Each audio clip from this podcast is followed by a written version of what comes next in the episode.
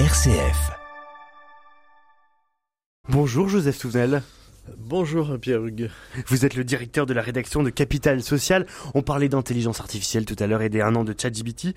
Aujourd'hui, justement, c'est de ce terme, intelligence artificielle, que vous souhaitez nous parler. Eh oui, parce que ce terme est impropre, il est même dangereux. Pourquoi? Dangereux? Oui, parce que l'intelligence, c'est la faculté de connaître, de comprendre, de s'adapter. Le mot est né au XIIe siècle du latin intelligere, comprendre, faculté de percevoir.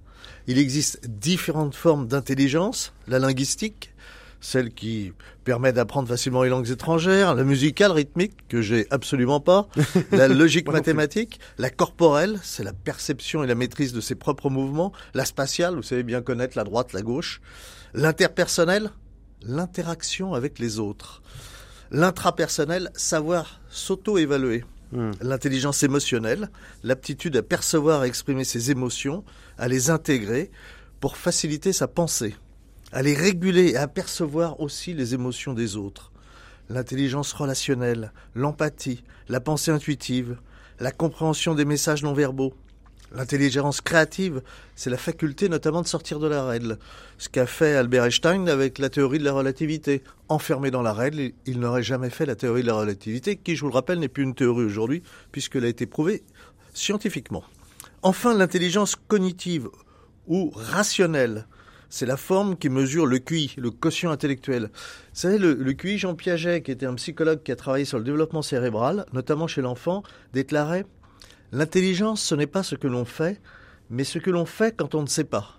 Ce qui est bien incapable de faire la machine.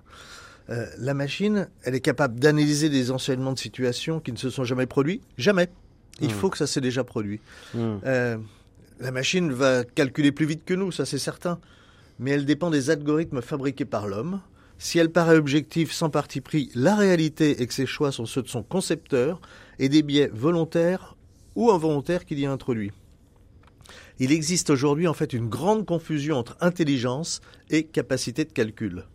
Contrairement à l'homme, la machine n'a pas d'instinct, pas d'émotion. L'homme a conscience de sa finitude, il ressent la souffrance, la jouissance, le plaisir. Il se construit avec des émotions positives ou négatives. Nous possédons également une grande capacité que n'a pas la machine, la faculté d'oublier. Et notre conscience nous appelle à distinguer entre le bien et le mal, et par-dessus tout, nous avons besoin d'être aimés et d'aimer, ce que ne fait pas l'inintelligence artificielle. L'inintelligence artificielle ce matin, euh, ce besoin d'amour auquel ne répondra jamais effectivement ChatGPT. Merci beaucoup Joseph Touvenel. Je rappelle que vous êtes le directeur de la rédaction de Capital Social. Merci de nous avoir partagé ce matin votre point de vue.